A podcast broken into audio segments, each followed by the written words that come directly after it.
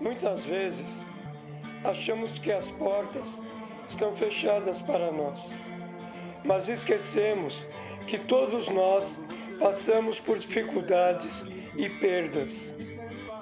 Para muitos de nós, a grama do quintal do vizinho sempre parece mais verde e vistosa. Mas Jesus Cristo disse que no mundo teríamos aflições, que no mundo teríamos tribulações. E ele não disse que somente os pobres ou os ímpios teriam aflições, mas sim que a humanidade, toda a humanidade, teria aflições e tribulações.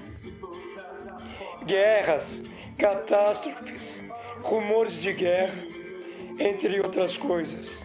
Mas também disse que se nós crermos e perseverarmos e confessarmos o seu nome e o aceitarmos como nosso único e suficiente Salvador, venceríamos e estaríamos com Ele na eternidade. E em João 16, 33 diz assim: Tenho-vos dito estas coisas, para que em mim tenhais paz. No mundo tereis aflições, tereis tribulações, mas tenhais bom ânimo, pois eu venci o mundo.